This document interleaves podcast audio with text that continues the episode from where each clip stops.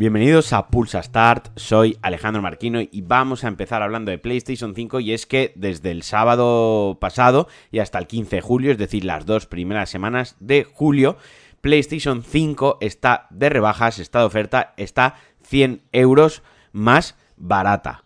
Eso sí, concretamente solo el modelo con lector Blu-ray, el modelo bueno, el feo, el que el diseño es feo, pero es el modelo bueno, que si antes costaba o que si ahora cuesta 550 euros, pues como digo, durante estos 15 días se puede adquirir, os podéis hacer por ahí con ella por 450 eh, euros. Esto no es contenido patrocinado por PlayStation y mi interés más allá de todo esto es que tengas una PlayStation 5, disfrutéis de ella y os hagáis mecenas de Pulsa Start en patreon.com barra Alejandro Marquino para poder hablar, discutir y que os recomendemos en la comunidad de Telegram pues juegos con los cuales aprovechar la PlayStation 5. Y coñas aparte, la verdad es que está muy muy bien el... el...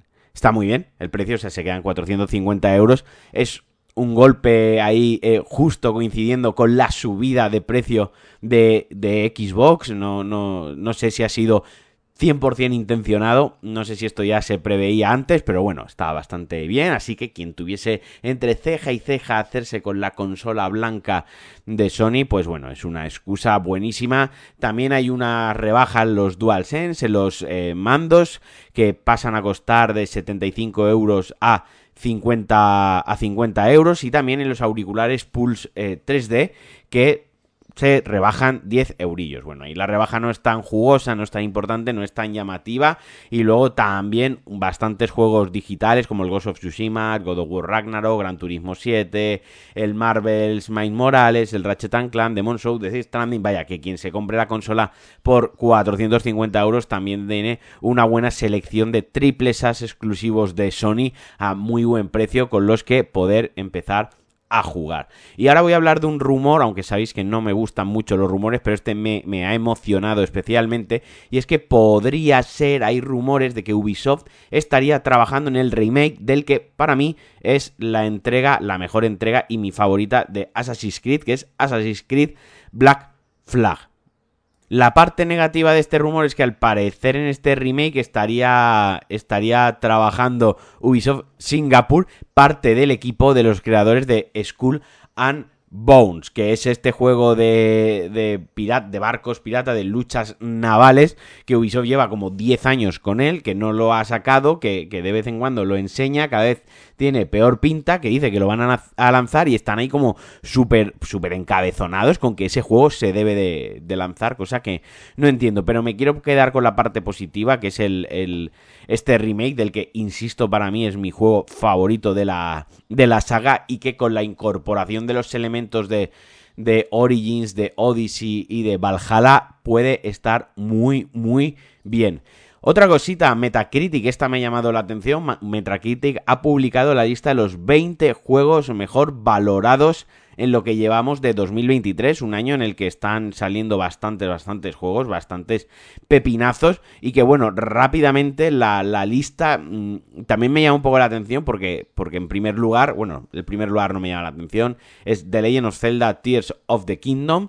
El segundo lugar sí que me llama un poquito más la atención, Metroid Prime Remastered, es decir, yo soy el primero que le mete muchísima caña a Switch, pero luego coges la lista de Metacritic, al final Metacritic es algo imparcial, simplemente coge medias de medios, o sea, coge las valoraciones de los medios y hace una media de, de ello y ya está, y los dos primeros son de Switch. El tercero es un remake, es Resident Evil 4 Remake en su versión para PlayStation 5. Luego Street Fighter 6 para PlayStation 5. Y luego ya Dead Space Remake. O sea, si coges los cinco primeros puestos de la lista, exceptuando el primero, el de Legend of Zelda Tears of the Kingdom, que es una secuela, el resto pues mm, eh, o son remakes o son remasters o es Street Fighter 6, que quiere decir que es una saga muy longeva, pero no hay ninguna IP nueva en ese, eh, en ese top 5, porque luego ya llegaría Final Fantasy 16 y por ahí se cuela, que sí que se cuela entre los 10 mejores, Hi-Fi Rush, que ese sí que es una IP nueva, Diablo 4 y también me ha llamado la atención ver ahí Star Wars Jedi Survivors, un juego al que, bueno, ha polarizado bastante y se le ha dado bastante, bastante caña.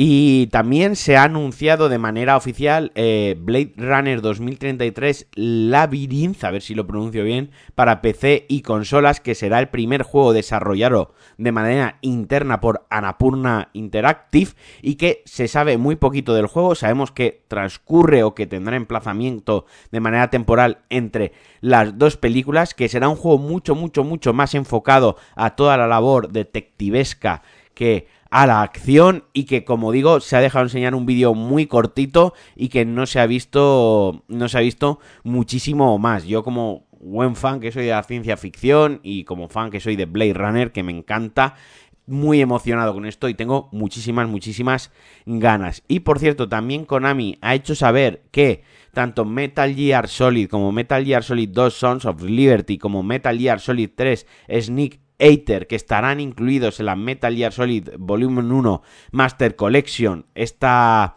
esta colección, iba a decir remaster, pero, casi que no, que son las ISO, ya sabéis, los juegos que se lanzaron incluso para 360, que se lanzarán junto a Metal Gear Solid Delta, el, el remake de Metal Gear Solid 3, se podrán adquirir de manera digital de manera independiente. Se podrá comprar si quieres solo el 2, si solo quieres el 3, si solo quieres el 1, se podrán comprar de manera independiente Así que muy bien, eh, esta parte me parece guay porque, oye, pues quien, quien solo quiera jugar uno de los tres, pues oye, como, como opción, como opción, está muy muy bien. Quien compre todo, pues aparte de los tres juegos, también tendrá las novelas gráficas, los libros digitales y, y, demás. No está, no está nada, nada mal. También la banda sonora.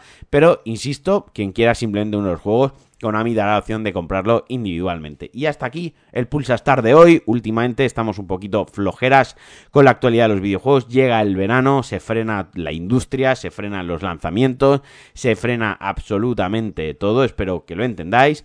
Pero, como siempre, os mando un fuerte abrazo. Espero que este lunes no se haga muy cuesta arriba. Espero que tengáis una buena semana. Aquellos que empecéis la jornada intensiva, que ya estamos en julio, disfrutadla mucho para jugar por las tardes con el aire acondicionado y viciar fuertemente. Os mando un abrazote, un beso y adiós.